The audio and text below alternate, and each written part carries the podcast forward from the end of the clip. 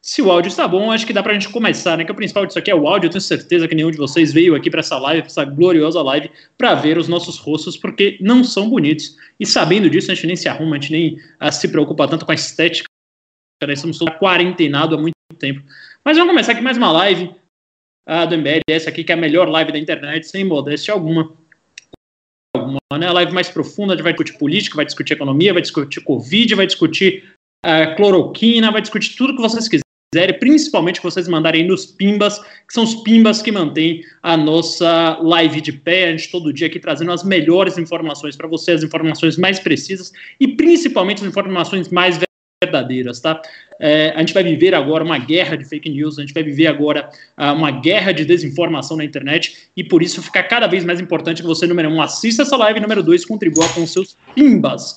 Bom, uh, vamos começar aqui. Uh, primeiro, agradecer a presença dos nossos ilustríssimos. Na verdade, eu que devia agradecer o convite, mas vou aproveitar para agradecer a presença da figura de host do nosso querido Renan e nosso querido Almeida. Obrigado, já Lucas Merreiro, pelo primeiro Pimbas, né? Uh, ao invés de fazer aquele formato de pauta travado, o Renan sugeriu aqui um bate-papo para as coisas ficarem mais leves, até porque já chega de tanta informação de corona, né? Está ficando até é, é, estressado, está ficando todo mundo meio maluco com tanto corona para cá, corona para lá. Então vamos conversar um pouco sobre corona em relação à política, né?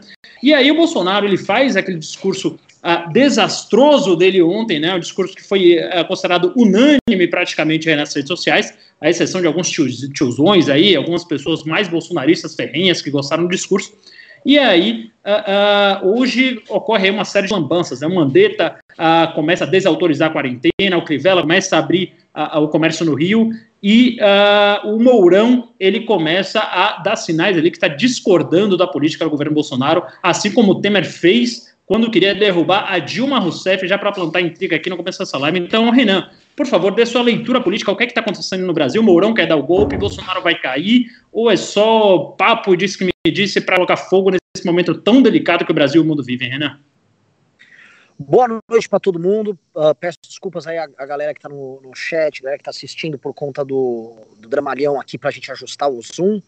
Uh, enfim, vou começar aqui direto ao ponto respondendo a tua pergunta, Ravena.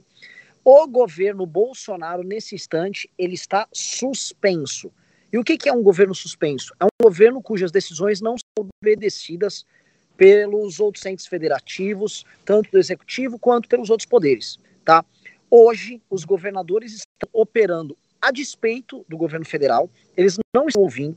A Associação dos Prefeitos do Brasil, que responde por 5 mil prefeituras ao redor do Brasil, soltou nota contrária à declaração do presidente da República. O Congresso Federal opera a despeito da presidência da República. E Bolsonaro se comporta como um cara cujas decisões elas não valem perante o restante da população. E ele só pode fazer uma coisa: se utilizar do instrumento de comunicação que a presidência da República lhe garante para ficar fazendo jogo político e discurso e balela. Porque de efetivo mesmo, tanto uh, as decisões dele via decreto, tanto eventuais projetos e, e coisas que ele vai mandar para o Congresso, ele não tem poder de dispor sobre nada. Tá? O que, que acontece? Vou começar pelos governadores. Tá? Os governadores viram uh, o coronavírus como um problema real e eles, como tem que controlar o sistema estadual de saúde, e de fato, pela própria divisão dos poderes, eles têm os hospitais, que têm as UTIs, e ficou muito uh, para a incumbência dos governadores o trabalho de atender as pessoas e aumentar o número de leitos. Vários governadores foram comprar respirador, foram equipar seus leitos, foram montar é, é, hospitais de campanha, e eles começaram a ter problemas com o Bolsonaro, porque então logo eles começam a decretar quarentena, fechamento de estrada, o Bolsonaro começa a intervir. Por quê? Porque o Bolsonaro acha que é uma tentativa de derrubá-lo, acha que os governadores estão tentando é, ganhar espaço na mídia, é, se comportando como líderes melhores do que ele, e eles estão sendo, não importa que o espectro político, do Flávio Dino, que é do PCdoB, ao Romeu Zema, que é do Novo, do, do governador do Rio Grande do Sul, que é do PSDB, ao João Dória, que é do PSDB também, do Helder Barbalho, ao, ao Rui Costa, todo mundo está vendo o problema com a gravidade que o problema tem, e o Bolsonaro está enxergando isso não como um problema de saúde, mas sim como um problema político. Essa é, a, é o X da questão. Então, toda a abordagem que o Bolsonaro está adotando neste caso é uma abordagem de alguém que quer sobreviver politicamente e obter, se possível, ganhos políticos. Enquanto que os governadores e os, e os entes, os, os outros, os demais poderes, estão tratando da questão da saúde e, obviamente, por serem entes políticos, não estou fazendo nenhuma idealização aqui, também vão ver a questão política deles. Há uma boa competição nesse sentido. O problema é que o Bolsonaro está perdendo feio essa competição e ele está apelando para os sentimentos de medo, que são os sentimentos mais primitivos das pessoas, para angariar um apoio transversal. O que eu chamo de apoio transversal? Não é mais aquele apoio ideológico que ele pega, por exemplo, um nicho de conservadores à direita, de pessoas idosas, que ficou o nicho dele. Ele está pegando pessoas de todos os recortes sociais que estão com medo de perder emprego, de passar fome. Para isso, ele vai fazer esse discurso que ele fez ontem. Só que esse discurso teve um efeito. E eu, nas ligações que eu fiz com figuras em Brasília, com, conversando com governadores, prefeitos, é, ele uniu todos os entes. Hoje o Bolsonaro, ele é um, um quarentenado. Ele é um poder quarentenado. Ele é a única coisa quarentenada no Brasil, é o Bolsonaro, porque ele não tem poder para espalhar as coisas dele para mais ninguém. Ele não infecta mais ninguém com as ideias ruins dele. Vou dar um. Não sei se eu estou me estendendo, mas só vou, só vou terminar essa raciocínio agora. É, ele não anunciou, quer dizer, ele anunciou através do ministro uma série de medidas. Tipo, o Guedes falou: vou lançar o Corona Voucher. Mas assim como tudo que o Paulo Guedes faz, é tudo muito bom de discurso, muito bom de planilha, mas, por exemplo, não foi nenhum decreto, não foi enviado nada para a Câmara. Ou seja, o Bolsonaro fala que as pessoas vão perder emprego e vão passar fome, mas ele mesmo não vê uma solução para esse caso. E aí vai caber o Congresso fazer isso, assim como vai caber o Congresso regulamentar tudo. E aí está vindo da parte do Congresso Nacional a regulamentação de, desse período de quarentena, esse período corona, esses quatro meses de guerra, e não do governo federal. Então o que o governo federal está fazendo? Ele está deixando tudo solto, e aí ele vai ficar como se fosse um palhaço, um clown, um coringa, andando para lá e para cá e vendo eventualmente coisas que geram impopularidade, é, problemas onde ele pode interferir, feridas onde ele pode pôr o dedo, para ele gerar problemas e tentar criar o clima de guerra. E a gente pode abordar esse clima de guerra aqui. Então é isso. O governo hoje não existe. E o, o Morão, ele contrariando o Bolsonaro em público, como ele está fazendo, já demonstra que o governo não existe. E vocês têm que tratar dessa forma. Hoje, não tem não, a presidência da República é meramente decorativa. Ele virou a rainha da Inglaterra que, que ele tanto temia ser. E isso é bom para o Brasil, tá? Já posso falar com toda tranquilidade. Isso é uma boa notícia para a gente escapar desse vírus. É isso, passo a bola aí. Então aí parece que o Renan uh, finalmente conseguiu aí, o MBL conseguiu o parlamento, parlamentarismo branco, né? Que o Kim já precoava aí uh, quase um ano atrás. É, Ricardo Almeida. Uh, o que é mais importante? A economia ou vidas? É isso debate está expondo hoje? Então, eu, eu acho que essa dicotomia está colocada de maneira errada, porque obviamente não é possível dissociar as duas coisas, até porque para que a economia faça sentido, as pessoas precisam estar vivas. Elas estão mortas, não tem economia. Né? Então, a vida, nesse sentido, é um bem primário a partir do qual todos os outros se superpõem. É, só voltando para o cenário político, é, assim, é muito sintomático que isso esteja acontecendo quando você vê o boletim do Ministério da Saúde. Eu assisti e eu fiquei muito abismado com muita raiva do, do, do pronunciamento do Ministério da Saúde, porque não havia ali clareza sobre as medidas de cunho político. A quarentena, né, quando vai começar, o isolamento vertical, o isolamento horizontal, simplesmente não havia, não havia clareza. Então, por exemplo, um dos jornalistas perguntou: sim, tá, houve o pronunciamento do Bolsonaro e a quarentena. A quarentena vai deixar de ser feita? Quando é que ela vai começar? Qual é o prazo? Quando é que as coisas vão acontecer? E todas as respostas eram evasivas. E eu tenho absoluta certeza que as respostas foram evasivas porque o discurso do evasivo. Então, é o que o Renan falou, eu acho que você resumiu magistralmente bem, Renan. O, o Bolsonaro, ele sai da situação fática, ele fica de fora esperando que dê alguma merda para ele lá apontar o dedo e enfiar o dedo na ferida. Agora, eu acho que isso tem um aspecto muito ruim que a, a gente não pode também é, é, reduzir, que é o seguinte: ele pode não estar tá, é, ativamente governando, mas como ele é o presidente, ele tem o poder de atrapalhar as coisas. Ele tem o poder, por exemplo, de deixar o Ministério da Saúde praticamente inoperante no que se refere à coordenação dos esforços. Porque tem um detalhe: é, a ideia de que a, a quarentena, né, as medidas não epidemiológicas, tudo isso que está sendo feito, precisam ser coordenadas nacionalmente é uma ideia correta. O correto é que se coordene nacionalmente, sim. Os estados estão tomando a dianteira, estão fazendo o seu, porque não tem coordenação nacional. Mas é óbvio que uma, uma, uma, quarentena, um esforço nesse sentido, ele só vai ser realmente bem sucedido se você tiver uma coordenação nacional. Sem uma coordenação nacional, as coisas vão ficar confusas. Simplesmente as coisas vão ficar confusas. Né? Por exemplo, quando os estados precisarem de um auxílio econômico, eles vão precisar que o executivo mande auxílio econômico. Aí o Congresso pode pegar essas atribuições, mas o Congresso vai pegar as atribuições o executivo vai estar contra o Congresso, ele vai começar a haver uma, um fracionamento. Então, assim, o Bolsonaro pode até não estar governando, mas ele tem muito a atrapalhar. Ele pode atrapalhar bastante a questão.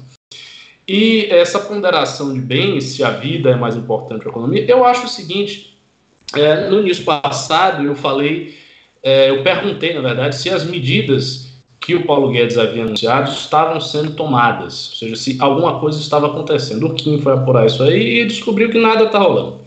Em resumo, aquelas medidas todas que ele apresentou, elas continuam no plano da teoria. É que nem as reformas do Guedes que não vão provar nenhuma. Então, assim, são medidas que estão aí no, no vácuo, não estão sendo implementadas, nada está sendo feito. Então, é, sem o plano do Congresso, sem as medidas do Congresso, não vai haver auxílio econômico para as pessoas que estão quarentenadas. Então elas vão ter que trabalhar. E aí a questão é: o que o Congresso vai fazer é suficiente para deixar as pessoas dentro das suas casas? Se não for suficiente, as pessoas vão ter que trabalhar, porque elas não têm dinheiro, né? elas não têm capital, elas não têm poupança, então elas vão ter que sair. Se elas, vão se elas têm que trabalhar, elas vão começar a pressionar os governadores e os prefeitos para voltar todas as atividades inclusive voltar o transporte público, voltar toda a logística, o funcionamento normal da cidade. Isto que vai acontecer, e eu acho que é justamente isso que o Bolsonaro está esperando.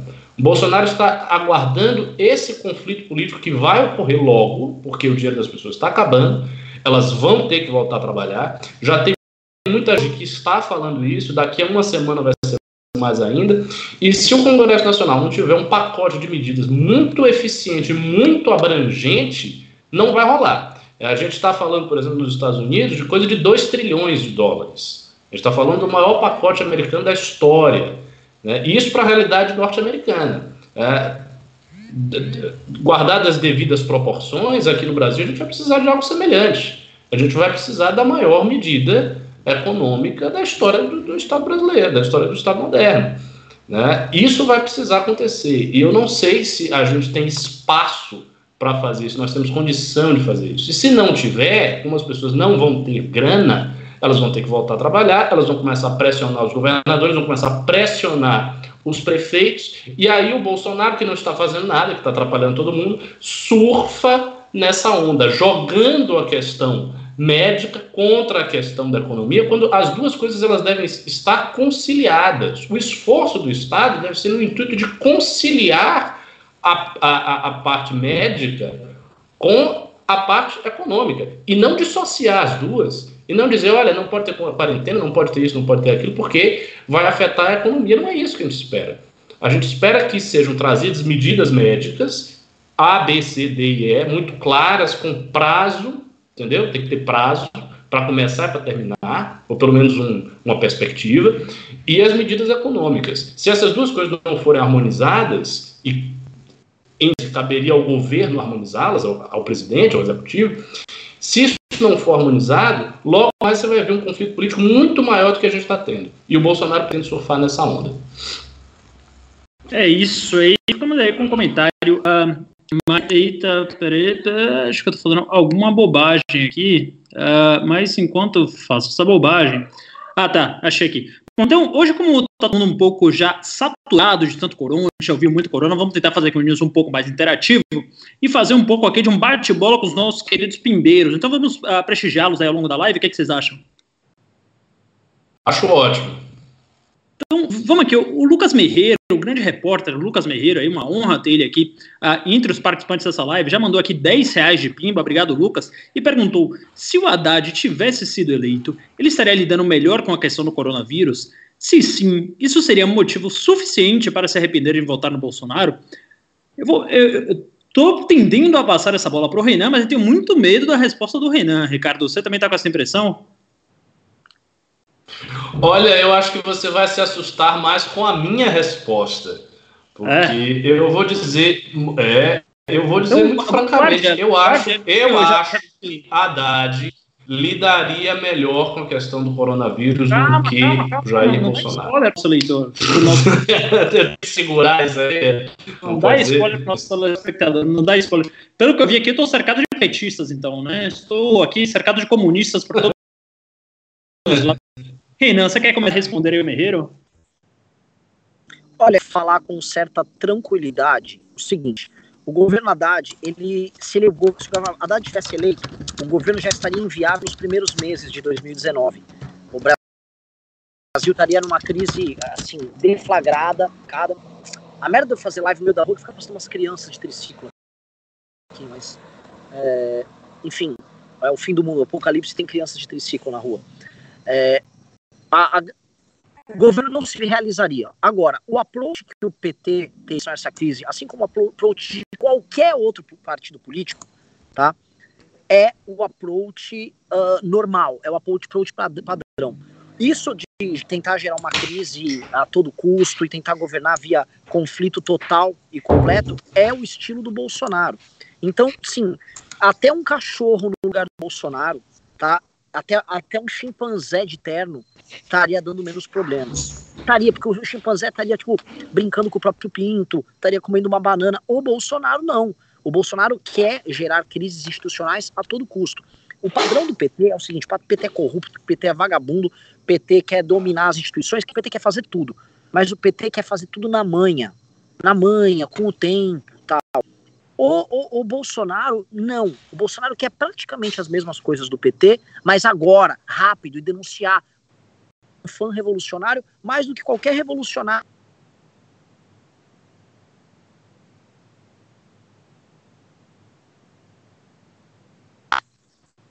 É assustador falar isso. Eu pego os exemplos dos do PT. Os governadores do PT eles estão adotando as políticas iguais aos governadores de direita, com alguma pequena de governadores do PCdoB, mesma coisa, do PSB, mesma coisa. Na verdade, é, o padrão não é eles que estão criando, o padrão é o padrão da Organização Mundial da Saúde. E todo mundo está é, respeitando as observações da Organização Mundial da Saúde. O problema é justamente esse. Eu tendo a achar que o, o Haddad tentaria seguir o padrão. Vamos pegar aqui um partido irmão do Haddad, é o partido lá da. Lá da que está no poder na Espanha agora. Do Mare... Ah, tá. Tá, o poder na Espanha. Esses caras estão seguindo as recomendações, ainda que a Espanha demorou para fazer o lockdown, a, a população foi indisciplinada quase tão disciplinada quanto a brasileira para responder ao lockdown e está tendo agora todo esse drama, mas eles estão obedecendo às recomendações. Né? Então, eu, eu, eu, vejo dessa forma. O único país que, assim, até o Ian Bremer, que trabalha na consultoria Eurásia, falou: o Bolsonaro destoa de todo mundo. O, o caso do Bolsonaro é o pior caso do mundo de líder político gerenciando isso. Então, é triste dizer, mas nem o PT seria tão bizarro. Bom, uh, eu acho que vocês estão aí com muito rancor do Bolsonaro, vocês estão aí com uma birra muito grande do Bolsonaro, tá? Porque, vamos lembrar aqui que o Haddad ele foi prefeito da cidade de São Paulo, ele se mostrou um grande ideólogo, mas um péssimo executor, né? Ele só fez bobagem, não trabalhava, era chamado de Jaiminho, era muito preguiçoso. Não sei se ele teria esse ímpeto todo aí para liderar o Brasil numa crise dessa, não. Mas, aparentemente, nosso colega Ricardo Almeida, aí, o professor Cabum, uh, ele discorda disso. Ricardo, o que, é que você acha?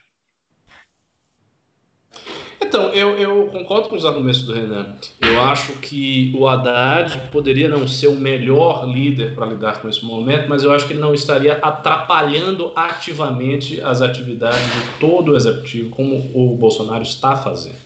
O Bolsonaro governa na base do caos, o Bolsonaro governa na base do confronto com todos os governadores, do confronto com os prefeitos, e eu não acho que esse seja o estilo de governo do PT. Veja, por, por, exemplo, o caso lá da Bahia. A Bahia tem um governador petista, o Rui Costa, e o Rui Costa está em constante diálogo com a Semineto, que é um prefeito do DEM.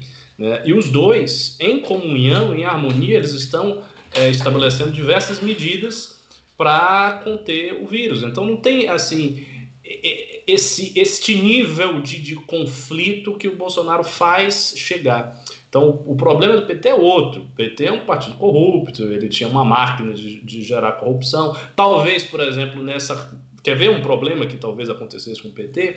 Nessa crise toda, talvez o PT botasse muitos muitos jabutis, muitas é, armadilhas legislativas ali, é, poderia talvez roubar algum dinheiro aí no processo de ter que investir, de dar o dinheiro para os estados e, e, por aí vai. E isso poderia acontecer, modo é, insano, lunático do Bolsonaro se comportar, os discursos que ele faz, a maneira como ele minimiza a doença o tempo inteiro, diz, não, isso é uma grande bobagem, é uma gripezinha, um resfriadozinho, tem que voltar todo mundo a trabalhar.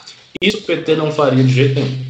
Agora, é, é muito difícil estimar essa coisa. Ah, seria melhor votar no Haddad? Não, no princípio não. Eu não acho que seria melhor votar no PT, até porque assim não, não tem só a crise do coronavírus. Existem vários outros problemas que nos levaram a escolher uma opção uh, política não petista. Mas, assim, tem, tem um detalhe, que, que, é um detalhe histórico, e aí isso independe da nossa vontade, independe até da nossa avaliação. Se o Brasil quebrar nessa crise, se acontecer uma coisa, uma calamidade sem precedentes, Bolsonaro vai passar para a história como o pior governante. Ele vai conseguir assumir o lugar da Dilma com facilidade. Porque no, na, no período Dilma você teve aquela crise econômica toda, os escândalos de corrupção, você não teve uma crise econômica somada a uma crise epidêmica. Agora nós temos uma crise epidêmica com estagnação econômica e com altíssima possibilidade de crise econômica subsequente. Crise econômica esta que pode ser inclusive maior do que a crise de Dilma.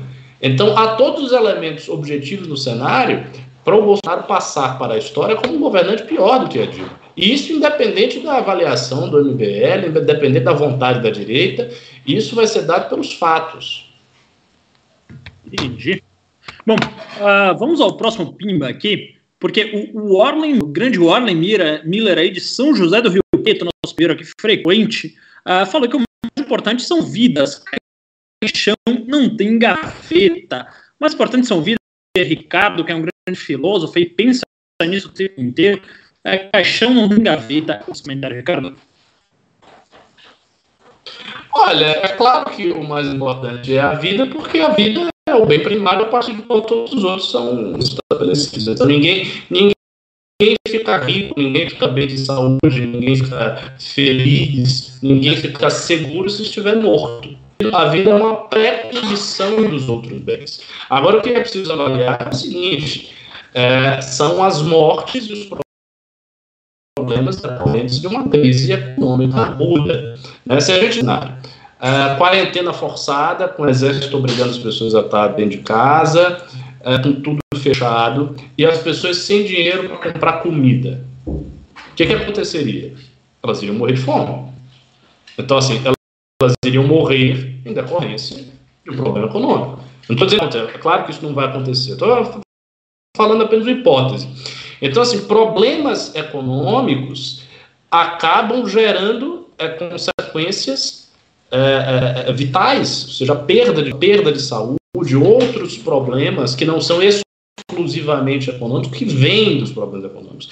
E é por isso mesmo que é necessário que, quando se apresentem as medidas, tenham do, duas medidas harmonizadas e feitas em conjunto, as medidas econômicas e as medidas de saúde. Inclusive, a gente lançou um meme, o MBL lançou um meme para é, indicar algumas medidas econômicas que a gente já vem pensando, como, por exemplo, liberação do, do FGTS, a questão uh, da redução do salário dos funcionários públicos, afinal de contas, o funcionário público ele recebe, ele tem o seu salário garantido, a redução desses salários, a, a doação provisória de bolsas ou de algum tipo de é, é, auxílio para os trabalhadores, milhões de trabalhadores autônomos que não têm condição de se manter é, com o país fechado e assim por diante. Essas medidas econômicas elas têm que ser tomadas em conjunto com as medidas de saúde. Não dá para você tomar uma e negligenciar a outra ou tomar uma e negligenciar a outra. Isso não existe. Tanto é que em todos os lugares do mundo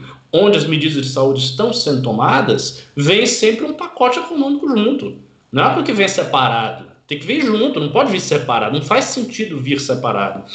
Por isso, essa é, é, acaba sendo uma falsa dicotomia. É claro que, do ponto de vista filosófico, estritamente, a vida é o bem primário, todos os outros bens eles é, se sobrepõem a, a esse bem. Vamos lá. O Leandro Coller, agora essa para você, Renan, você que está estudando bastante esse conflito aí da nossa federação do presidente dos governadores. O Leandro Coller, ele fala, ele pergunta, uh, doa cinco reais, pergunta, obrigado pela doação, Leandro. O Bondoro vai conseguir é, esconder o fracasso econômico do próprio governo atrás da política sã do isolamento dos governadores. O que, que você acha, Renan Santos? É, teria como é, mandar de novo, Ravena, que veio cortado aqui para mim. Vamos lá. O Leandro Coller, ele doou cinco reais e, e falou: o Bonoro vai conseguir é, esconder o seu fracasso econômico do próprio governo atrás da política sã de isolamento dos governadores. Eu não acho que ele vai conseguir esconder, não.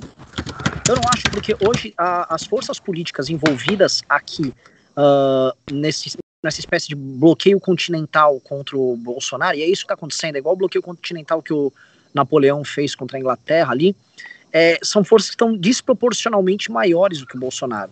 E mais, se você for pegar agora o crescimento em redes sociais de políticos que estavam estagnados e caindo, como João Dória, há figuras menores como o Helder Barbalho e tal, você vai perceber que o, que está rolando é um crescimento dessas figuras perante a opinião pública e eles vão ter, conforme a crise apareça e conforme eles estejam no campo de batalha atendendo as pessoas e buscando novos leitos e buscando soluções e se mostrando preocupados e trazendo respostas, naturalmente eles vão se destacar do próprio Bolsonaro. É, é, essa, essa desculpa que o Bolsonaro está dando, ela só está colando porque as pessoas estão desinformadas e elas estão recebendo do presidente da República a melhor notícia que a pessoa pode receber nessa crise: a de que você não vai se infectar e a de que você tem que continuar ganhando seu dinheiro para sobreviver. Ele está falando tudo que as pessoas querem ouvir. As pessoas não querem ouvir que elas vão ficar sem dinheiro e que elas têm que. É, é, elas podem ser contaminadas, que elas podem ter parentes que morram. Então, assim, o Bolsonaro está mentindo para elas de forma psicopática. E quando as pessoas verem que a realidade vai se impor, aí fudeu. Nossa, assim, eu tô com uns vizinhos aqui enchendo o culhão andando de, de porra de quadriciclo, velho. Criança. É, tá, tá, tá bem ruim o áudio criança, agora. Jovem tem que se fuder, velho. Esse corona tinha também pegar esses moleques. Tá tem que ser o contrário, curva, né? O Brasil fica bem melhor. É, deixa eu passar aqui, só me dá um segundo. Acho que agora acabou agora o, o show, show do quadriciclo. Que pariu. Desculpa aí pro, pro, pra galera que tá acompanhando. Então eu não acho que ele vai conseguir. Bom, uh, o Orly Miller ele mandou dois reais e falou que Bolsonaro está preocupado com a reeleição e não com o povo. Uh, Ricardo Almeida, você acha que o Bolsonaro está mais preocupado com a reeleição do que com o povo? Eu acho que ele não está nem preocupado com a reeleição, eu acho que ele está preocupado com a, so, a, sua sobrevivência política. Isso é que lhe preocupa mais, não é nem é, propriamente a reeleição, os objetivos dele são mais imediatos. E tem aquele outro detalhe também, né? É, em, em larga medida, ele acredita nas asneiras que ele fala. Porque esse pessoal alavete, bolsonarista tal, esses círculos nos quais ele confia, que estão próximos do presidente, todos esses caras eles reproduzem esse discurso desde sempre. Não é, não é de hoje. Essa coisa de, ah, existe uma grande conspiração mundial, ah, se a ONU está falando, então é mentira, ah, existe muita histeria, porque hoje em dia as pessoas são muito covardes, olha, nós temos que ter coragem, porque esse negócio de ficar com medo de um vírus, esconder dentro de casa, é coisa de, de boiolinha ocidental, pós-moderno, né? É, é, é, essa conversa fiada, ela é frequente nesses círculos. Então, junta as duas coisas. Junta a, a pseudociência, a, a crendice desses círculos olavetes, junto né, com a, a, a tentativa de é, criticar qualquer governador, de criticar qualquer gestor que porventura possa se destacar em detrimento do governo federal. Então, por isso, eu acho que ele está preocupado com a sobrevivência política dele agora, não é tanto com a reeleição. Evidentemente, tem um efeito da reeleição que é o seguinte: é o cara é, criticar os governadores, criticar os prefeitos, tendo em vista que eles não cresçam para se tornarem figuras nacionais que no futuro o ameacem. Bom, pessoal, por favor, deem like nas nossas lives. Os likes e os pimas são os que nos mantêm aqui, levando a melhor informação para vocês todos os dias. A imagem está realmente muito ruim, o Ricardo, inclusive, uh, paralisou a imagem dele, mas eu acho que isso em nada uh, uh, prejudica o conteúdo aqui que a gente está passando para vocês. E nada prejudica a nossa interação, até porque tenho certeza absoluta que as 900 pessoas que estão nos assistindo agora não estão o fazendo para nos ver, porque somos muito feios e desarrumados, né? Mas temos bastante conteúdo e acho que isso compensa um pouco. O Jason Soledade falou: convidem o Atila Lamarino, não sei quem é, vi que o Nando Moura fez um vídeo sobre esse Atila Lamarino, mas sinceramente não sei quem é, para participar da live. Algum de vocês está a par de quem seja esse ser? É, o Atila Lamarino ele fez um, um, um vídeo uh, no YouTube com aquela pesquisa do Imperial College, né? Ele pegou os números e aplicou isso ao caso brasileiro. Eu acho que a gente deveria realmente fazer umas entrevistas com os epidemiologistas, com os especialistas, pegar o pessoal que está falando do assunto de forma embasada, e tem várias pessoas que estão fazendo isso, principalmente aquelas que não têm nenhum vínculo político que cola, coloque a sua posição em descrédito.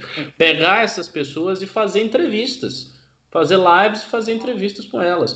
Porque o público é, pede muito uma ação do MBL, mas eu acho o seguinte: eu não acho que o MBL tenha tanto a fazer assim neste momento. As ações que o MBL pode fazer são ações muito mais de esclarecimento, né, de protocolar algum tipo de é, projeto de lei para a questão do coronavírus, coisa que o Kim já está fazendo, é, é, é, é, de se voluntariar, se for necessário, coisas dessa natureza. As medidas mais assim, importantes, as que têm mais envergadura, vão ser tomadas pelo governo, inevitavelmente. Não é o MBL que pode fazer. Mas nesse sentido do esclarecimento, eu acho que é válido sim chamar as pessoas para conversar. Tá. Bom, a Estela Fernandes fez uma pergunta aqui e eu queria aproveitar e emendar outra pergunta nessa. Né? Uh, quem vocês conhecem? Pode vocês conhecem aquela música? Tem 17 anos e fugiu de casa às 7 horas da manhã do dia errado. Conhecem? Lógico. Não, não falar disso. O Dinho Ouro Preto do Capital Inicial ele foi testado positivo para coronavírus. E o pior é que ele esteve em um cruzeiro entre os dias 13 de março e 16 de março com mais de 5 mil pessoas. Uh, minha pergunta aqui são duas. Primeiro, Renan Santos, você que é um cara muito musicado, você que é um cara que ah, entende muito, acompanha principalmente música brasileira, eu queria entender por que existe um rage tão grande com o Dinho Ouro Preto, com o Capital Inicial, dentre a, é, é, comunidade cult aí da música, né, os apreciadores da boa música, se ele realmente é um, é, é um cantor ruim, se a banda de fato é uma banda ruim. E, número dois, o que é que você acha disso? Eu ia falar que, meu, eu sou o Preto, cara, cara, eu queria dizer que, cara, cara, o Brasil, cara, esse coronavírus, cara, não dá, cara, cara, 17 anos e fugiu de. Ai, senhor Kiko Zambia, cara, cara.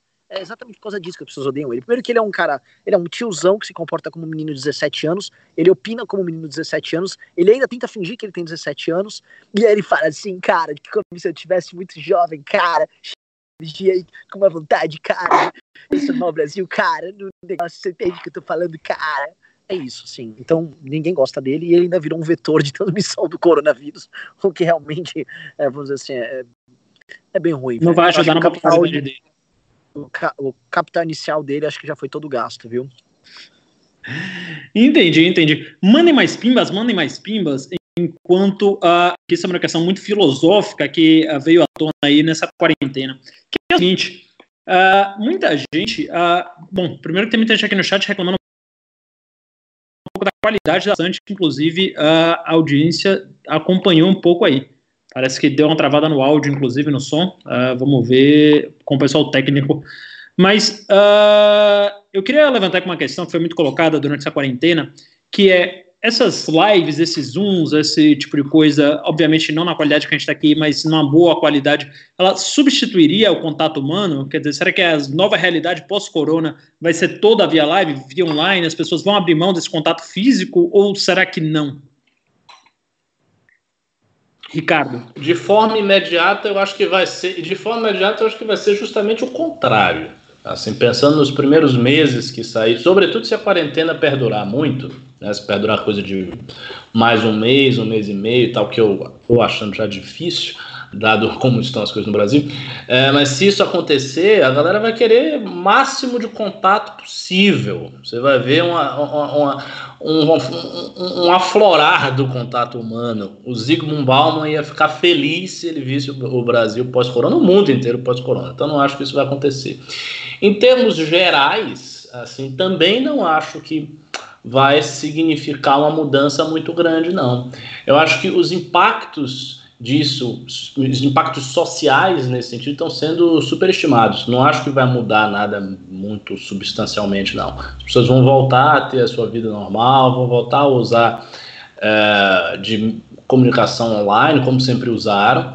Não vai ter um, um, um aumento disso, nem uma diminuição. E no início vai ter um aumento dos contatos pessoais. O que eu acho que pode dar uma consequência mais assim forte, uma consequência pesada, são esse, essas medidas de estímulo econômico.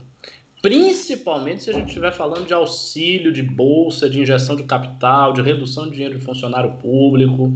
Né? Tudo isso aí pode ter uma consequência, porque gera uma expectativa por parte de quem recebe, uma expectativa por parte de quem perde e as expectativas tendem a se consolidar. Então as pessoas podem vir com uma crítica social, que é uma crítica social muito eficaz. É a seguinte: olha, se os funcionários públicos estão ganhando menos e se sobrou mais dinheiro para investir por causa da crise do corona, por que, que eles não continuam ganhando o que eles estão ganhando? E se investe esse dinheiro na saúde, na educação, na segurança? Né? Se houve esse auxílio, se houve essas bolsas, por que isso não se mantém?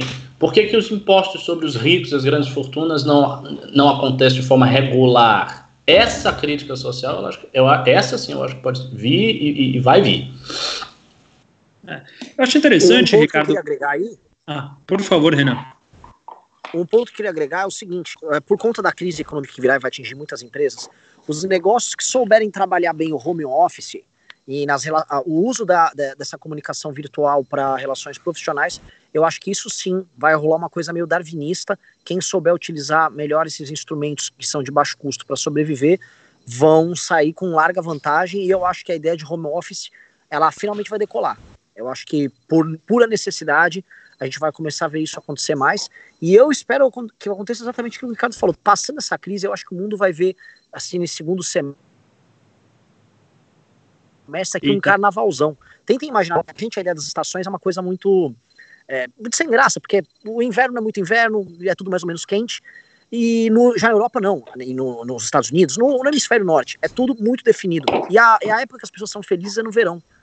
E aí eles não vão ter verão agora, o verão vai ser inferno, vai ser trancafiado tal, é, ainda com as consequências do coronavírus, tanto econômicas quanto a quarentena, eu acho que isso vai continuar durando agora.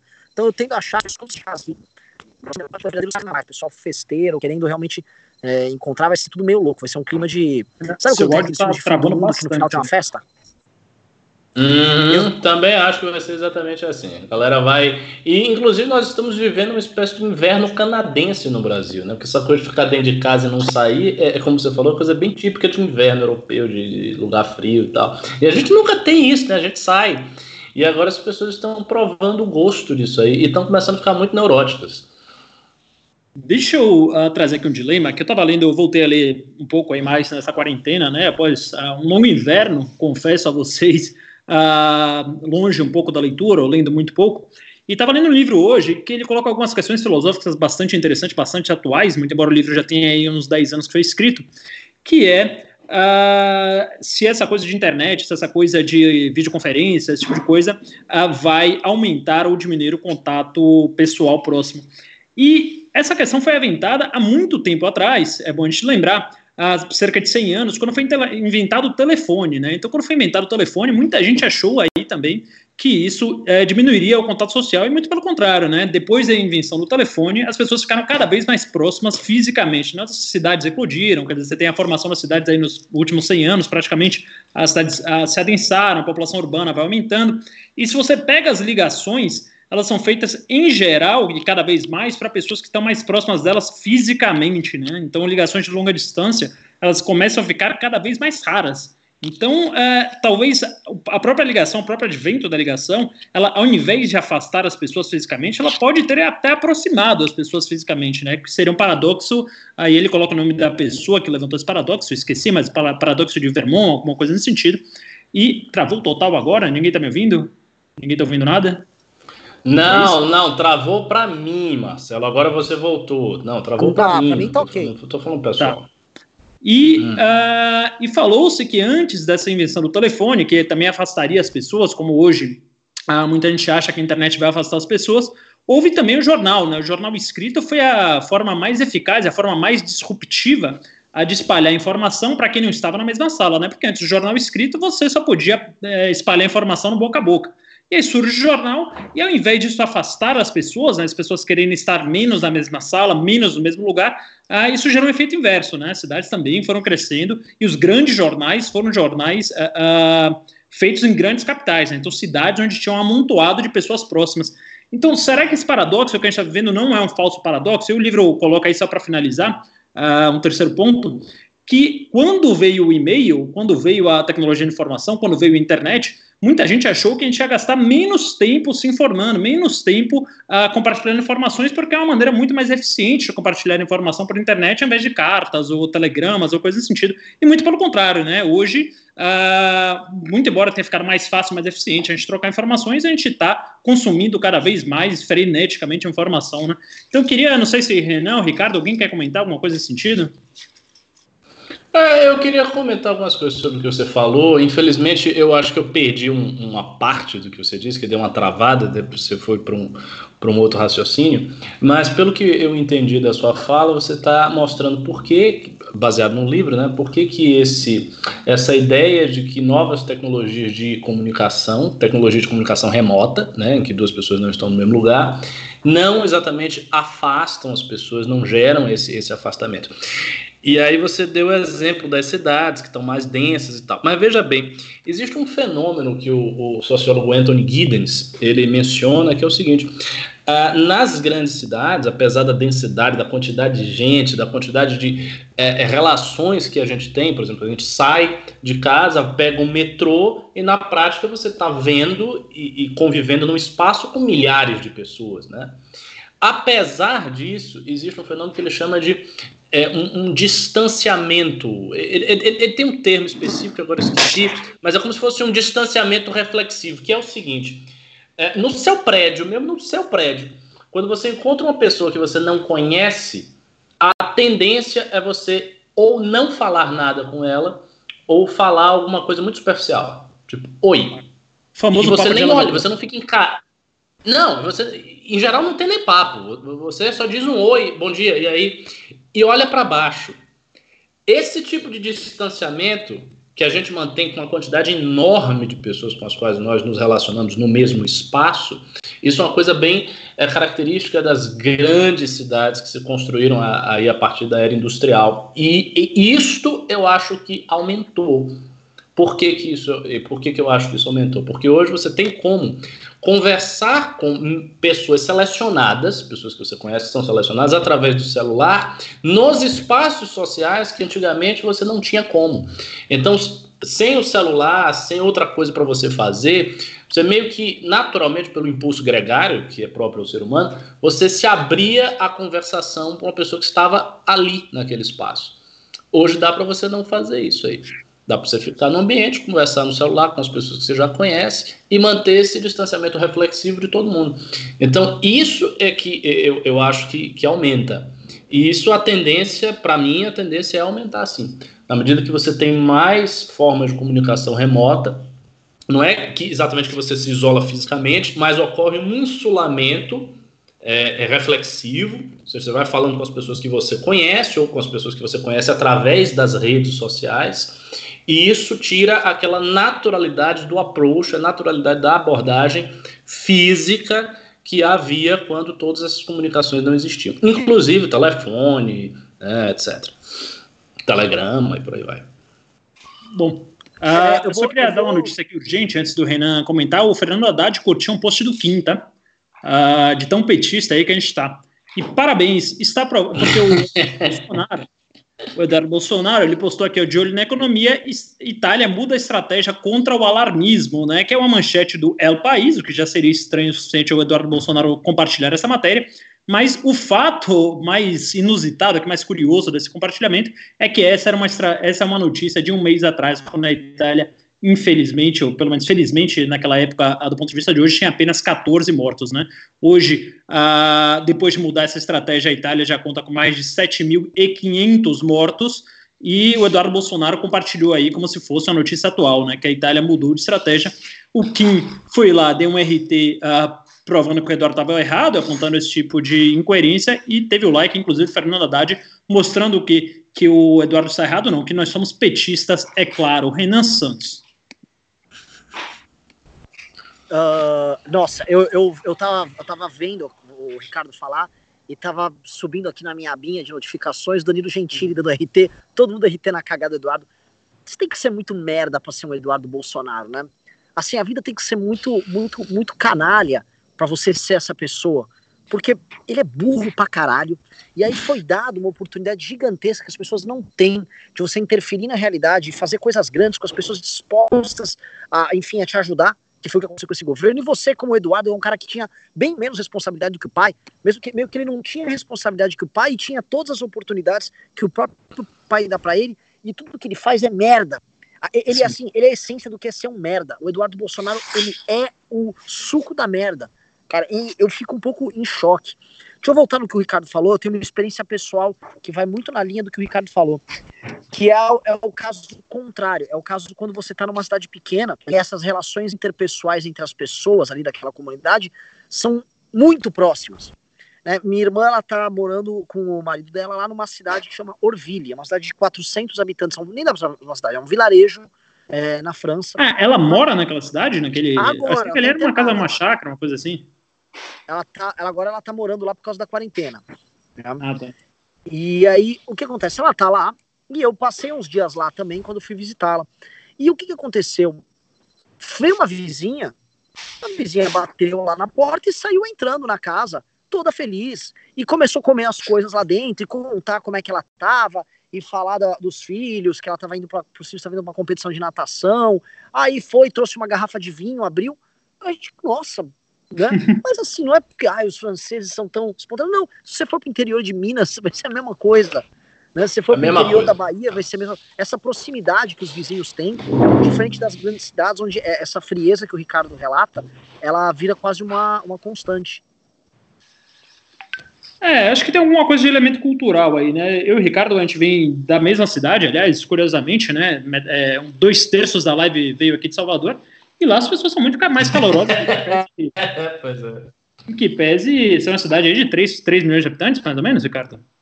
Não, não, não, sem dúvida, Ravena. Mas assim, mesmo em comparação, por exemplo, você pega Salvador e compara com uma cidade de 20 mil habitantes como Soure, é completamente diferente.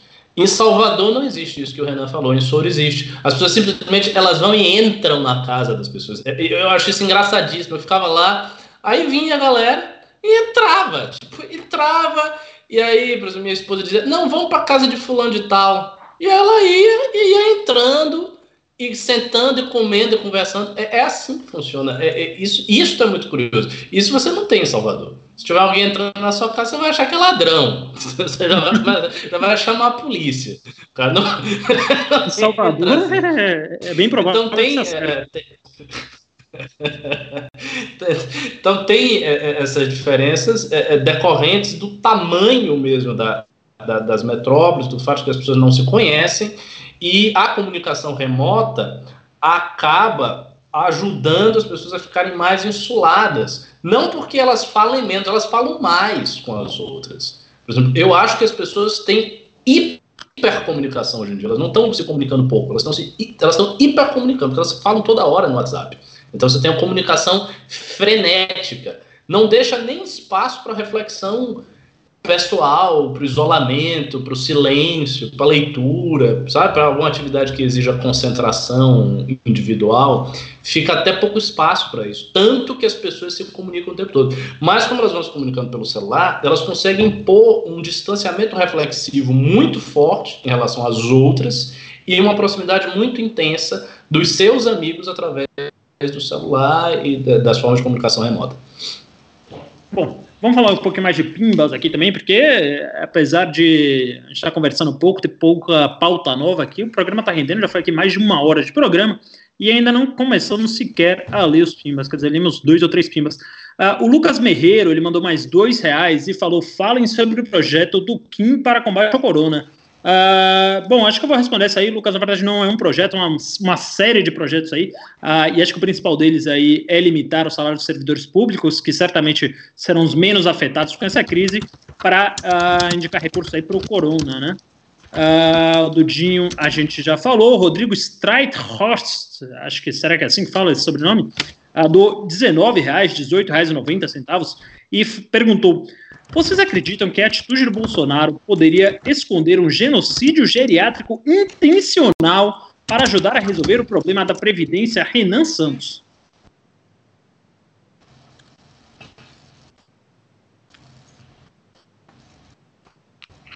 Não, não, não, porque o Bolsonaro é muito preocupado com o eleitorado dele e com o cativo dele. Ele, ele não se preocuparia nem um pouco com as contas públicas, ele se preocuparia em manter esse, essa tropa de velhos ali, né? Então não vejo, não vejo isso não. É, isso está mais na, na, questão anedotal do que na realidade. O Bolsonaro ele não está preocupado, na verdade, é o seguinte, com, com ninguém. Eu acho que isso aqui cabe uma reflexão. Eu não sei se tem tempo aqui no programa para a gente continuar nisso, né? Mas eu posso emendar essa pergunta com essa outra questão.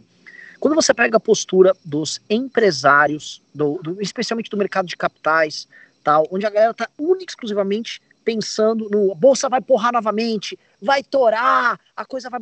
Essa cloroquina tá vindo, vamos resolver tal. E a postura do, do, presidente Jair Bolsonaro e um pouco a postura do Trump, a gente percebe Sim. que, é, e aí eu vou jogar essa provocação, que o campo do que a gente chama de direita, o campo liberal, e a gente olha, essa, especialmente os libertários que vêm com essa doutrina do egoísmo e não sei o quê, e isso vai dar merda, isso vai dar caca. Primeiro porque é, você está demonstrando que a solidariedade não está presente no discurso. E aqui eu estou falando mais da forma do que do conteúdo. A, o Bolsonaro pode fingir que ele está preocupado com os empregos das pessoas, mas a forma como ele fala, os trejeitos, o jeito, a forma como esses empresários falam, o Júnior Durski, o Justus, é muito mais. Por exemplo, o Bolsonaro está muito mais. Ele põe o, a energia dele em atacar a Globo ali, em atacar os governadores. A energia dele está posta nos ataques comezinhos a projetos de poder concorrentes ao dele. Jamais, por exemplo, ao, ao tema em si. Você não vê o coração dele partido porque as pessoas vão perder emprego. Isso também nesses empresários. Alguém aqui tenta imaginar os justos realmente com o coração partido com perdas na economia.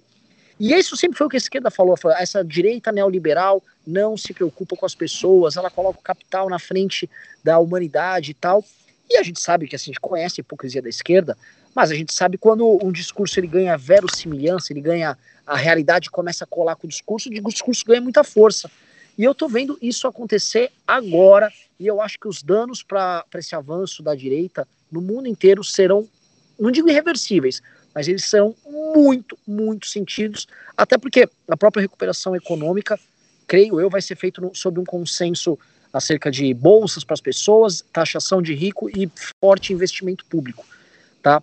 E isso já era um problema, mas é, o, o adicional que a gente está tendo de figuras públicas que vestem a carapuça de vilão que a esquerda coloca na direita, eu acho que, enfim, temos um problema grande aí.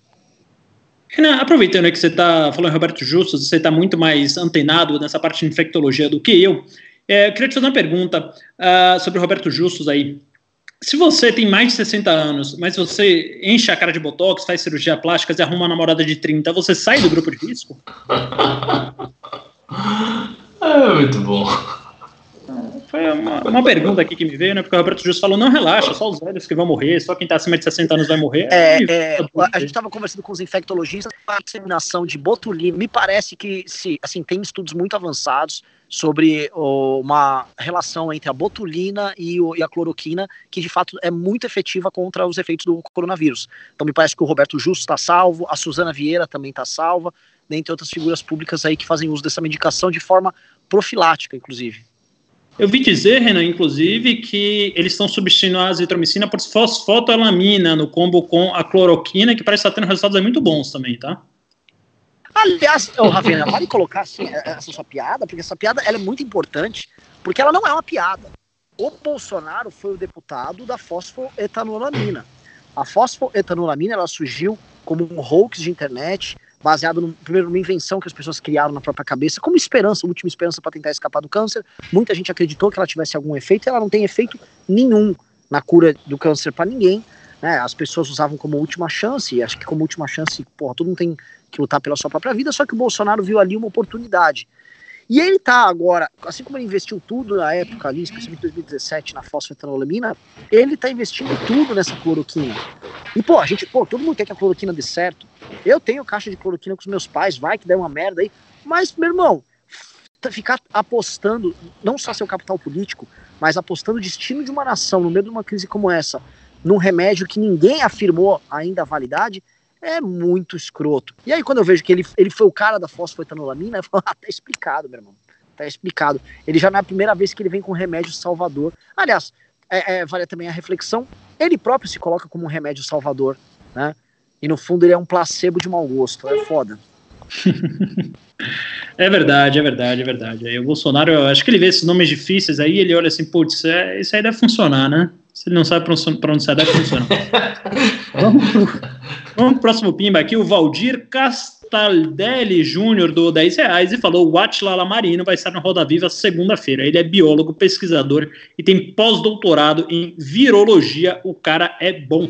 Então aí fica a dica aí para os nossos telespectadores uh, que assistam Roda Viva na segunda-feira. Eu recomendo particularmente assistir o Roda Viva no YouTube, depois que ele sai, porque você pode colocar em duas vezes, ele fica um pouco menos chato, né? Muito embora tenha um excelente conteúdo, acho que o ritmo do programa é muito lento, né? Não sei se todo mundo tem essa impressão, mas no YouTube em duas vezes ele fica muito bom e é lançado somente um dia depois. Então fica a dica aí para os nossos telespectadores. Uh, o Male al Brasil, uh, Shabbat Shalom, não, Shabbat Shalom é um cumprimento hebraico né, para os judeus e não para os muçulmanos, como é o caso aqui do Male al Brasil. O Male al Brasil ele deve fazer cinco salates por dia, que são as rezas muçulmanas, agora sim no vocabulário uh, muçulmano. Boa noite a todos. Pimbando enquanto sobra dinheiro, a redução dos salários dos funcionários públicos não está sendo descuidada, como evitar que pareça oportunismo, dado que era um obje objetivo claro Algum de vocês quer comentar essa pauta? Quer que eu comente? Como que vai isso aí? Eu não entendi muito como ele Olha. Eu... Começa comentando. É para não para não parecer que é um mero oportunismo, que é digamos assim, uh, você está aproveitando o cenário de crise para passar um negócio ao arrepio da discussão, dizer, oh, os funcionários públicos agora não vão poder ganhar dinheiro, meio que demonizar o funcionário público e tal. Veja só, eu, eu acho que assim, essa medida ela tem que ter critérios. Você precisa estabelecer os critérios. Esses critérios têm que ser claros, tem que ser quantos caras ganham, qual é o salário, como vai ser a progressão, qual vai ser a subida de progressão, por quanto tempo. Você estabelece lá o tempo. Se você fizer tudo isso direito e passar, não, vejo por que seja oportunismo. Tem, é, assim, o, o detalhe fundamental é o seguinte: o funcionário público ele recebe de forma garantida. Então, assim, independente do que aconteça, ele vai estar tá recebendo. E isso é a grande diferença dele para o cara que é o pequeno empresário, ou trabalhador autônomo, ou trabalhador de uma empresa que está em processo de falência. Essas três classes, elas estão totalmente vulneráveis. O cara perdeu o emprego, já foi. E, e se não tem poupança, já era. Em duas semanas a, acabou o espaço para o cara fazer qualquer coisa, ele vai ter que racionar comida, então ele vai morrer de fome. Então, nesse momento, eu acho que tendo os critérios claros, está apresentando o projeto, não vejo por que seja oportunismo. Pessoal, é, aproveitando aqui, eu vou uh, puxar um pimba que está lá embaixo para cima, porque a gente está falando aí do Atila Lamarino, que aparentemente uh, tem um pós-doutorado em infectologia, é um biólogo, uma pessoa muito graduada que está falando bastante sobre o coronavírus, e parece que outro especialista também, ele está dando dicas aí de infectologia e virologia, que está todo mundo pedindo para a gente falar nele aí, que é o Gabriel Monteiro. Renan, você quer comentar? Você viu alguma diretriz que o Gabriel Monteiro deu? Olha, uh, não, não, não, eu não tô sabendo disso. Bom, eu acho que cada um, cada um meio que na sua, né, cara? É, é foda. Assim, desejo, pô, sorte, Gabriel tem a luta dele lá contra o Comando Vermelho. Agora vamos, ficar, vamos focar cada um mais ou menos na sua área, né? Uhum. É, bom, é isso aí, o Gabriel que é, combate ao combate, comando vermelho vai combater também o coronavírus aí. Eu, sinceramente, fico bastante na dúvida quando eu vejo essas opiniões conflitantes, se vou acreditar nos infectologistas, na OMS, uh, nos médicos e no Atila Lamarinho, que aparentemente é um produto comprado, ou no Gabriel Monteiro, youtuber. Mas vamos lá para o próximo Pimba. Uh, o, o, é, o Leandro Coller fala do dois reais, falou, coitado, adoro o Dinho, anarquista político. Uh, eu praticamente já fui no show de Capital Inicial, eu gosto de Capital Inicial provavelmente porque não sou muito musicado, né? Provavelmente porque não sou um expert em música. Uh, deve ser por isso que eu gosto do Capital Inicial. Eric Moura Delfino deu dois reais e perguntou o que acham das análises do Oineg, da Band News. Alguém sabe o que é isso? Eu conheço o Oineg da Band News. Uh, eu acho que a gente já foi entrevistado pelo Oineg. É um cara do. É um campo, campo centro aí, mas honesto. Pelo menos o pouco que eu vi dele, tá? Tá, bom. Uh, não conhecemos. Bom, eu não conheci o Eneg, o Renan deixa a sua opinião. Aí. O Yuri Cordeiro ele deu cinco reais falou que é engenheiro de. É, que é aluno de engenharia na USP e disse que as aulas à distância estão funcionando muito bem. Parte das aulas poderiam ser assim sempre. Ricardo Almeida, você como professor, certamente tem a maior autoridade daqui para comentar. É, veja só, essa é uma demanda grande né, das aulas à distância e tal, porque é, diminuiria o custo, então você teria aulas mais baratas, e se promete muita coisa com a aula à distância.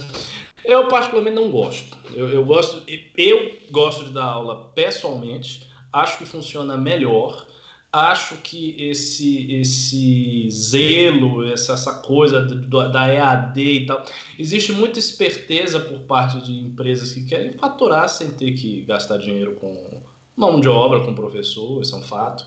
Né? Você diminui muito os custos da operação educacional, mas, assim, é uma opção. Eu, eu acho que hoje, quando a gente tem a informação circulando pela internet, circulando por novas formas de comunicação, é uma opção. E tem muito curso online aí, mas eu não acho que esses cursos substituam os cursos presenciais em regra, não. Não acho. Acho que pode servir como um complemento e tal, mas muita coisa você precisa estar ali lidando com o aluno diretamente. Até porque eu vou dizer, eu já ensinei tanto ensino médio quanto faculdade e os alunos são muito dispersos. Às vezes, ah, mas em casa ele não é disperso. Conversa fiada. Em casa, faz, fazia trabalho, os caras copiam, não sei o que, não, não é bem assim que funciona, não. É, aquela velha máxima do home office, né? É, você, eu odeio quando estou fazendo home office e alguém me acorda. É...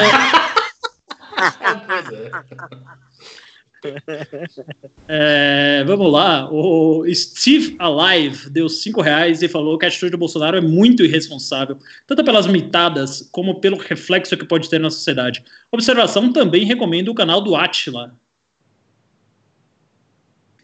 O Atila, olha só, ele foi o cara que fez a melhor cobertura disparado, até porque é um especialista nisso, ele tem a, a autoridade para tratar desse assunto.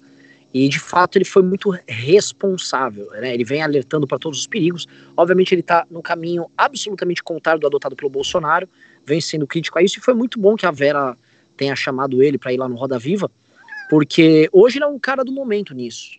Né, tá explodindo e boa parte da conscientização que existe hoje das pessoas foi porque ele trouxe esse problema antes. Né, de fato, ele tá muito de parabéns e é um é assim, ele é um cara que, né, o, cara que tem aquela formação clássica tal, e ele é um contraponto que a gente faz ao Weintraubismo cultural que a gente tem, né? Weintraub é o misto da mitada, é um cara que, por exemplo, o papel que ele está tendo hoje com os pesquisadores tal é nulo. Ele tirou tanta onda com a universidade, com os pesquisadores, que ele não tem a menor capacidade hoje de, por exemplo, tentar integrar hoje a inteligência que existe nessa área no Brasil, e existe, é, para trabalhar na questão do coronavírus. Ele simplesmente virou um comentarista e quando uma vez ele tentou falar, vou fazer uma convocação, ele foi completamente humilhado aí nessa questão. Bom, vamos lá, o Jesse Santos, ou a Jesse Santos, não sei o gênero, esse nome é uh, bastante complicado, não sei, mas enfim, Jesse Santos deu cinco reais e perguntou Renan, Ricardo e Ravena. Em 2022, quem você escolheria entre Dória e Bolsonaro? Somos unânimes, né? Acho que não tem uh, dúvida aqui, acho que Dória tem grandes defeitos, enormes defeitos, acho que ele é muito ególatra, muito vaidoso, né? acho que isso não combina muito com política, mas, é, sem dúvida alguma, muito mais competente que o Bolsonaro, né? Vocês, algum de vocês discorda não? Não, de maneira nenhuma, Dória. E olha que eu não gosto muito dele, não, não gosto muito do, do, do, perfil, sabe? Sabe que você não bate muito com o perfil, porque eu acho que ele é muito oportunista, não... enfim. Mas o Bolsonaro tem se revelado um lunático, né? Entre um cara que tem os seus defeitos e um doido. É, exato. É... Renan, quer comentar? completamente a fala do... É, eu endosso completamente o que o Ricardo disse é, e agrego aqui um, um, ponto central. O Dória, ele não passa nenhuma confiança, porque o Dória, o Dória é profundamente artificial nas relações dele e oportunista, carreirista tal. O Bolsonaro está tentando se aproveitar desse tipo de argumento para atacar o Dória, falando que o Dória quer uma cadeira dele, tal, que o Dória traiu o Alckmin. Mas assim, só vale lembrar que o Bolsonaro ele incorre nos mesmos males do João Dória. O Bolsonaro é oportunista, o Bolsonaro é carreirista, o Bolsonaro é traidor, basta ver como ele traiu do Santos Cruz ao Gustavo Bebiano. Ele possui. E ele é falso com as pessoas, que aquele, aquela figura que ele coloca ali, em grande parte, é um personagem com discurso escrito pelos filhos. Hoje, quando ele brigou com o Dória ali na reunião com os governadores, ele estava lendo um teleprompter e ontem, aquele discurso horroroso que ele estava fazendo, que tinha algumas piadas embutidas, também estava lendo um teleprompter. Então, é um personagem também criado, é um meme que foi criado. Então, o Bolsonaro tem os mesmos defeitos do Dória, com o problema ainda de ser um maluco completo, insano, e como diz o, o, o Bolsonaro, ele é compromissado com a ignorância. Ele é um ignorante completo. É isso, é ignorante completo e ele se orgulha disso, né? Ele se orgulha da ignorância. É, vamos lá, o Marcos Machado ele deu cinco reais e falou: o Salsicha pensa ao contrário, que o home office não funciona e é para poucos. Acho que ele tem um pouco de razão.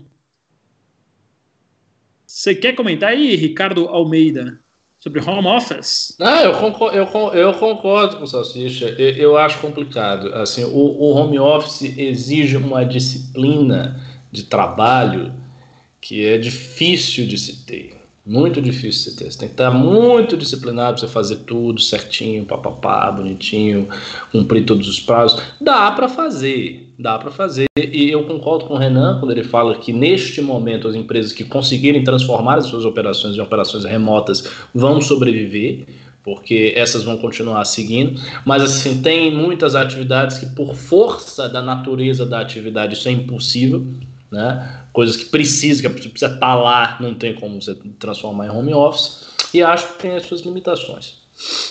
Mas isso não seriam mais atividades braçais, atividades mecânicas? Quer dizer, obviamente você não vai pedir um garçom para servir para o home office, para consertar um carro mecânico via home office, isso seria absolutamente impossível e insano, né? Até você pode dar uma aula no YouTube, mas não, não consertar. Não, claro.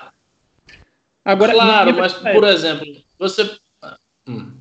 Ah, não, desculpa, só, só, só para concluir aqui, minha pergunta é: para as atividades meramente intelectuais, como por exemplo a que a gente exerce aí, atividades políticas, atividades uh, eventualmente de advogado, de jurídicas, etc., será que o home office ele não é uma ferramenta que vai atender 100%?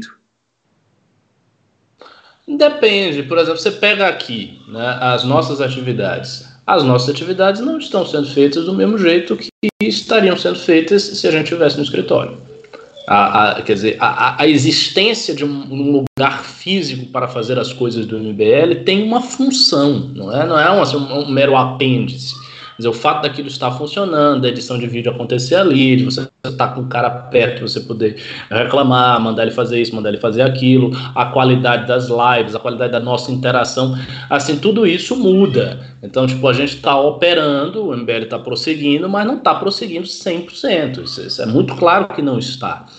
Então eu não acho tão simples assim, tipo, dizer, ah, mas as atividades intelectuais então não exigem um contato difícil. Tem atividades, veja, que tem atividades que são feitas perfeitamente em home office. Por exemplo, tradução. Tradução é atividade de home office por excelência. O cara fica na casa dele com dicionários, com, com enciclopédia e traduz. Acabou, não precisa sair dali. Eu, eu conheci um grande tradutor de Nietzsche lá em Salvador que ele trabalhava no ICBA. Ele ia lá, ficava no ICBA com os textos dele todo e acabou. Ninguém, se, ninguém incomodava o cara. Ele saía de casa porque ele queria sair. Isso é uma atividade essencialmente de home office. Tem outras. Por exemplo, se o cara vai preparar um livro ou se o cara vai escrever uma peça jurídica, ele pode fazer dentro de casa. Mas tem muitas atividades intelectuais, tem muitas performances que não são braçais, que feitas em espaços adequados são otimizadas e não subotimizadas. Entendi. É, então, Ricardo, eu sinto um pouco, você fala que o MBL ele não uh, está no mesmo ritmo, não está produzindo igual uh, estava. Eu não tenho, mas não consigo ter essa sensibilidade, não, não tenho nem essa impressão. Acho que, uh, bom, os números do MBL estão mais altos do que jamais estiveram, mas obviamente a gente não tem mais muito forte para ajudar, não sei se dá para isolar. Posso falar do meu caso específico, que minha função basicamente é ficar intoxicando de informações e cagando regra, eu tô rendendo mais, tá? Eu tô rendendo mais porque eu tô sem distração nenhuma, então assim, eu tô consumindo informação que nem um demente, que nem um idiota, e acho que até o enlouquecer, que deve ser mais uns dois ou três dias, uh, eu tô achando que eu tô mais antenado, eu tô com menos distrações para consumir esse tipo de energia, né? Então eu tô uh, levando menos tempo naquelas conversas improdutivas, conversas de elevador, conversas sociais que às vezes uh, me distraem do, do foco de, de estudar as coisas que estão realmente acontecendo, e sinto que estão rendendo mais nesses tempos do que uh, quando estava uh, uh, trabalhando, seja no gabinete, seja no escritório, seja algum lugar físico ou presencial. Mas aí acho que cada um tem uma forma, assim, para mim está funcionando muito também, estou fazendo uma academia assim na hora do almoço, tranquilão, fazendo meus exercícios, estou tirando um cochilinho à tarde ali de 15, 40 minutos, de alguma coisa nesse sentido, e para mim está sendo assim uma maravilha, acho que não está prejudicando não, tá? Mas. Não, para é... mim, para mim também não está prejudicando. Eu estou muito tranquilo em ficar aqui dentro. Eu estou lendo mais e tal. Tá, tá, minha vida está funcionando normal. Mas eu digo, por exemplo, essa live aqui, nós temos 800 pessoas. Nós tivemos live de 500 pessoas, de 600 pessoas. Com esse tema, com essa formação, a gente estava com 1.200, 1.300 pessoas.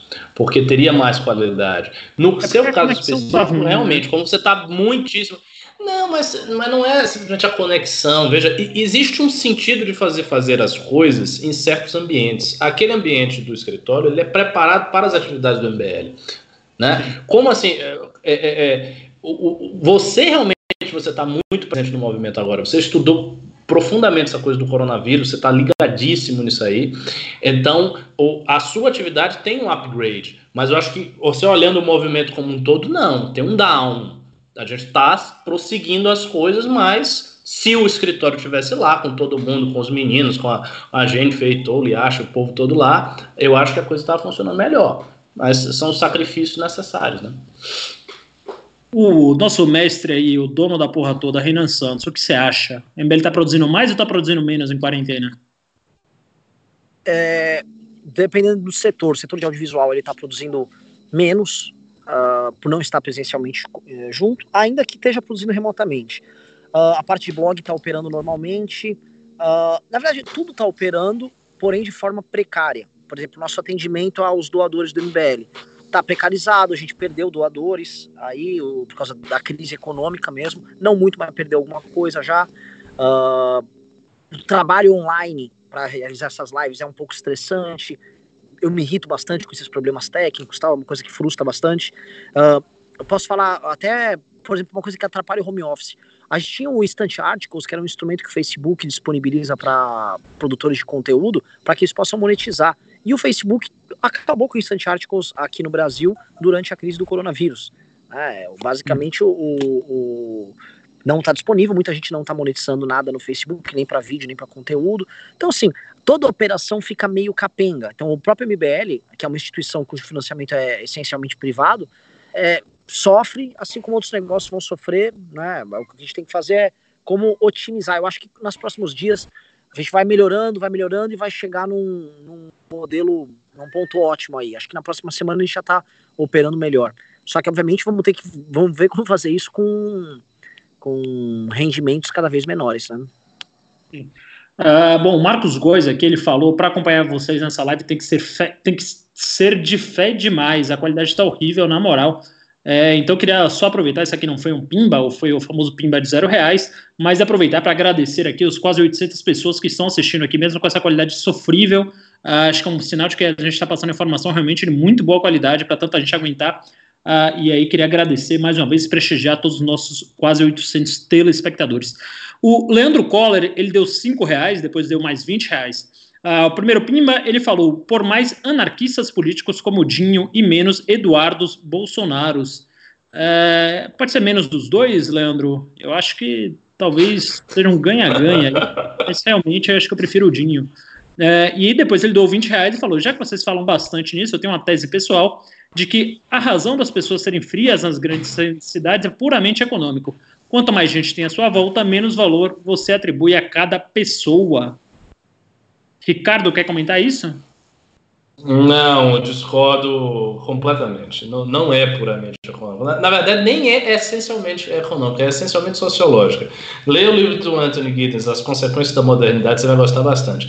O que acontece é o seguinte: é, é, numa grande cidade, você tem o crescimento de um tipo de solidariedade que, que, que os sociólogos antigos chamavam de solidariedade orgânica e que se baseia na imensa complexidade da engrenagem de funções sociais. Então você tem contato desde o cara que é, te atende no banco, até o motorista de ônibus, até a pessoa que está no metrô junto com você para ir para um outro trabalho, com uma atividade que não tem nada a ver com a sua, e por aí vai. É, é uma quantidade de, de relações funcionais muitíssimo maior, porque a sociedade é muito mais complexa. Então, como efeito social, social, o que, que vem? Vem esse distanciamento reflexivo. Você, você não consegue conhecer tantas pessoas. Você não consegue estabelecer relações de profundidade com as pessoas. Você precisa, é obrigado a reduzir drasticamente o seu círculo social, né? O que numa cidade pequenininha não é assim. A cidade pequenininha ela funciona como uma vila. Então as pessoas elas naturalmente se conhecem. E o efeito não é exatamente econômico, é primariamente social em decorrência da imensa divisão de funções econômicas, assim, mas é primariamente social. Vamos lá, o roqueiro nato, ele doou dois reais e ele usou um truque aqui que a gente já falou que não vale, hein? Você ficar abreviando todas as palavras para caber na palavra do Pimba. Mas vamos só comentar que esse Pimba, para caber no, no valor do Pimba, né? Que quanto menor o Pimba, a menos letras cabem, e aqui ele abreviou tudo para falar já saiu um pequeno estudo que fala que cloroquina não faz nada. Uh, vai, vou só comentar esse pimba aqui de dois reais, apesar do truque, porque é um tema que me interessa muito e realmente saiu aí uh, um estudo que foi publicado, inclusive, no Google Scholar, que é onde reúne todos os artigos científicos, uh, contradizendo primeiro, mostrando que não há efeito adicional da inclusão da cloroquina com o tratamento tradicional que era com azitromicina, né? Então todo mundo que ficou confiando aí cegamente na cloroquina agora tem apenas dois estudos para se basear um favorável, dizendo que a cloroquina realmente funciona, e um absolutamente contrário, falando que ela seria completamente inútil. O Geison Andrade, ou Geiso Soledade, dos cinco reais, e falou: Meus amigos de Netuno disseram que o coronavírus é uma conspiração reptiliana plutoniana que quer acabar com a raça humana. Vocês viram esse vídeo? Como é que é? Não. É o é que um vídeo de, um é? maconheiro falando que os reptilianos que fizeram o coronavírus é um vídeo até engraçado, porque parece que o rapaz que fala, ele realmente acredita piamente naquilo, mas uh, é somente isso aí, um vídeo de humor. O Malé al Brasil falou, Ricardo, entendo que isso é moralização da questão, mas isso implicaria em acionar antes dos salários as reservas de Estado. O próprio Pavinato falou do FGTS, que tem o fundão eleitoral e o mesmo vale para qualquer fundo e toda a reserva imobilizada do Estado brasileiro. Ricardo Almeida, de muçulmano para muçulmano, o que você acha? Não, não, não mas então a, a gente citou isso aí. Nós já citamos isso aí, isso está na, no meme que a gente fez, isso está no discurso corrente do MBL. Realmente é necessário fazer. Agora, você também não pode zerar todas as reservas do Estado, né? Por conta de uma crise. É... Posso intervir aqui nesse assunto? Por favor. Olha, a gente tem um orçamento aí empenhado de 1 trilhão e 350 bilhões, se não me engano. Me corrija o Ravena se tiver. É, Algo por aí, sim. E o, esse é um orçamento onde estão falando que nós teremos que gastar nessa crise aqui de 400 a 500 bi. Isso, palavras uh, ditas por diversas figuras, incluindo o próprio presidente da Câmara. Tá? 400 a 500 bi seria o preço dessa história. O, o, o pra, só para a gente levantar aqui e ter como base o, o que foi levantado pela Folha de São Paulo, quando você reduz em 10% o salário dos funcionários públicos, você faz um corte geral, isso significa 15 bilhões em economia no orçamento mensal. E como a gente está falando de quatro meses de crise, a gente está falando aí de 60, 60 bi, se você cortar só 10%. Se você cortar 40%, a gente está falando em 240 bilhões. Ou seja, boa parte dessa meta já passa a ser atingida. E, e, logicamente, existem outros instrumentos para você conseguir. Você tem o FGTS, que é um valor muito substancial. Você também tem investimento direto. Você vai ter emissão de dívida. Você vai ter que furar o teto em, em, em certa medida. Você tem essa swap cambial que os Estados Unidos permitiu. Você tem muitos instrumentos para você poder disponibilizar. Eu acho que tem os meios, tá? O Paulo Guedes, ele é muito lerdo em fazer isso. Ele só quer fazer barulho. E nesse ponto, eu vejo que a gestão dele do caso vem sendo bem temerária. O Congresso vai se antecipar a ele A questão toda é a operacionalização disso. Porque a gente está falando, por exemplo, em criar instrumentos de injeção direta de dinheiro, por exemplo, para famílias, para autônomos, para pessoas que trabalham de forma independente, e que como é que o Estado vai alcançar eles, e como é que o Estado vai alcançar os funcionários sem trabalhar. Esse, para mim, é o maior problema, é a operacionalização desses recursos, mas que terá que ser feito, eu acho que tem que ser feito já, e para tranquilizar a população, tem que ser anunciado já. Outro, outra coisa também tem que ser feita são medidas de cunho jurídico, tá? Sobre questão de cobranças, cobranças de banco, cobranças interempresa, serviço, é, funcionamento de serviços essenciais como água, eletricidade, gás, etc. Porque tudo isso tem que, é, ser, isso tem que ser mantido para manter o mínimo de tecido social durante todo o processo e para que as pessoas não gerem dívidas, não só para as pessoas, como as empresas, que não sejam uh, insanáveis após essa crise passar. Não, não estamos vendo esse debate, tá? A gente viu, por exemplo, o MBL está propondo alguma coisa, o Ciro Gomes está propondo alguma coisa, o governo falou de forma desencontrada vários temas e ele fica indo e voltando no que ele diz. Então, é triste, né? A gente está vendo poucas figuras dando, uh, vamos dizer, assim, um plano de ação direto. Não, e assim, e se, se isso não acontecer, tipo, para a próxima semana, ou para a próxima da próxima, a gente está falando aí de 10, 12 dias e tal, se não acontecer nesse espaço de tempo, não vai ter condição de ficar do, do Brasil ficar parado. Todas as atividades vão ter que voltar, porque a galera vai começar a passar fome. Assim, não, não há a menor condição das pessoas não estarem ganhando dinheiro nesse período, não terem auxílio. Elas vão ter que voltar a trabalhar. E aí vai ser o Deus nos acuda. Sabe qual voltar, Ricardo? Vai crescer ó, a doença. E, e, Ricardo, o, o que eu vejo que o governo federal quer é justamente isso. O que eu vejo que o governo eu quer, sei. o Paulo Guedes quer, é que justamente não haja as medidas para que ele não tenha esse impacto uhum. orçamentário e as pessoas voltem a trabalhar. Sabe o que eles querem? vai morrer um monte de pobre, principalmente. Então morre uma pobraiada aí, não enche o saco, morre uma velharada aí, não enche o saco. É isso que eles querem. E aí a economia vai andando, eles não precisam alterar o curso e acham eventualmente que com essa crise internacional eles podem, e com o Brasil saindo à frente, junto com a cloroquina tal, a gente pode surfar alguma coisa. Eu acho que é uma estratégia. Mas isso aí eu disse, mas eu acho que eles estão eu acho que eles estão equivocados quando se você está falando, ah vai, ah, vai morrer um bocado de pobre, não sei o quê. Não é bem assim, não. O coronavírus é uma doença economicamente muito democrática. As pessoas falecem, inclusive, de classes muito altas. A segunda morte de Portugal foi o diretor do Santander, foi o presidente do Santander. É diferente, por exemplo, de uma cólera, de uma malária. Você não vai ter um cara de alta classe pegando cólera de chagas, e isso é doença, digamos assim, de pobre. O coronavírus não, o coronavírus vai vitimar, inclusive, talvez algumas dessas pessoas aí.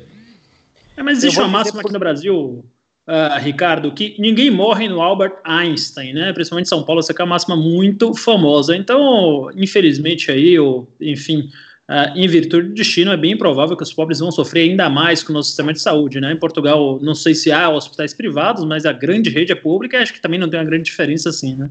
Aqui a diferença é brutal, abissal.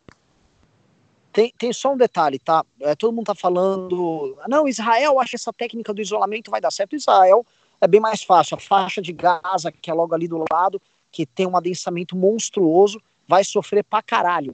Agora, mais denso que a faixa O Iraque está morrendo muito, tá? O Iraque tá morrendo muito.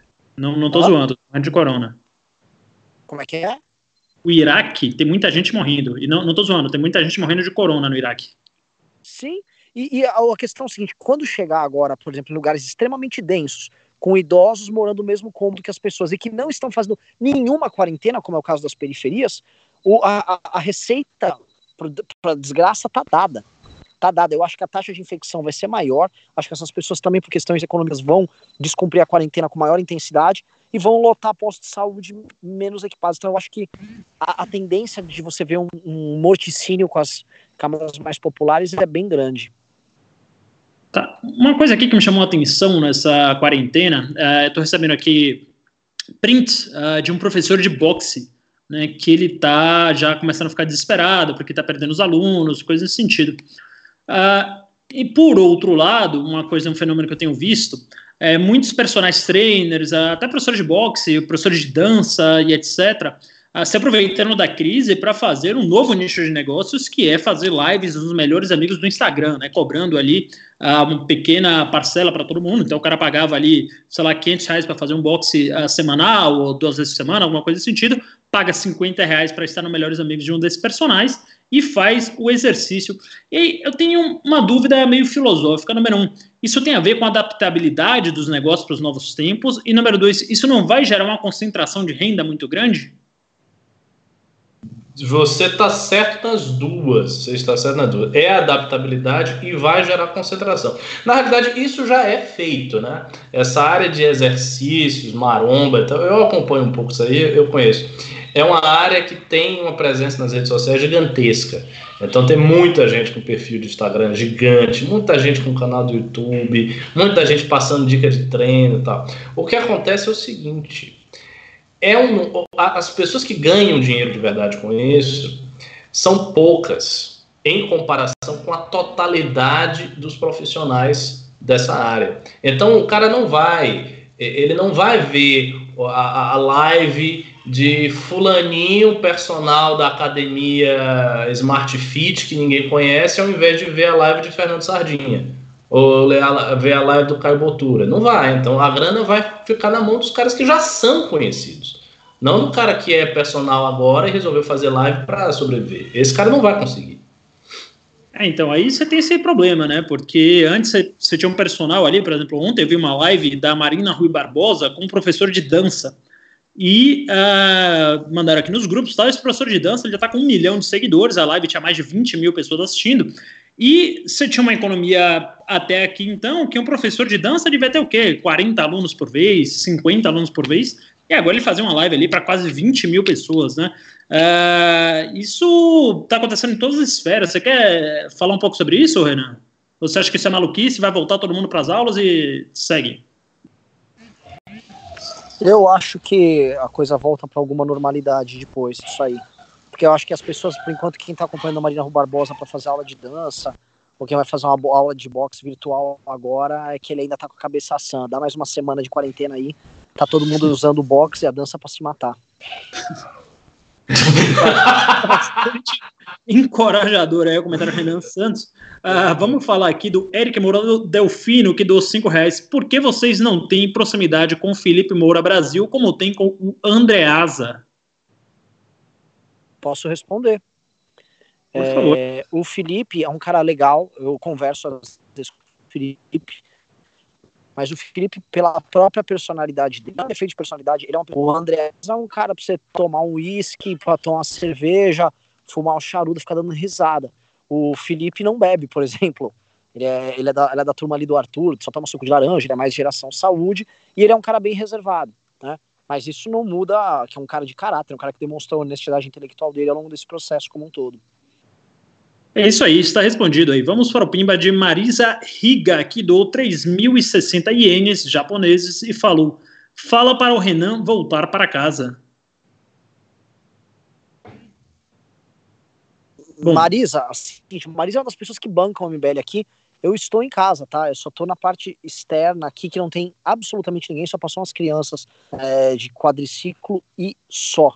Isso mostra o seguinte, clima de guerra, né? Porque por que essas crianças estão andando de quadriciclo aqui? Bom, o Renan já mandou aí, chupa seus pobres, estou aqui na minha casa que tem inclusive área externa, quadriciclos e coisas nesse sentido, e quarentena no dos outros é refresco, né? Uh, Eduardo Medeiros de Oliva falou panelaço todo santo dia aqui perto. Entendo o motivo, mas sinceramente enche o saco, né? Inclusive tem alguns gados pingados batendo. Ou não, desculpa, gatos pingados, né? Achei que era o panelaço a favor aí, que ele tá falando dos gados pingados. Alguém quer comentar sobre os panelaços, se enche o saco? Porque agora é o único jeito de protestar, né? Ninguém vai mais pra rua, não pode mais aglomeração, não pode mais nada nesse sentido. Sobrou as panelas.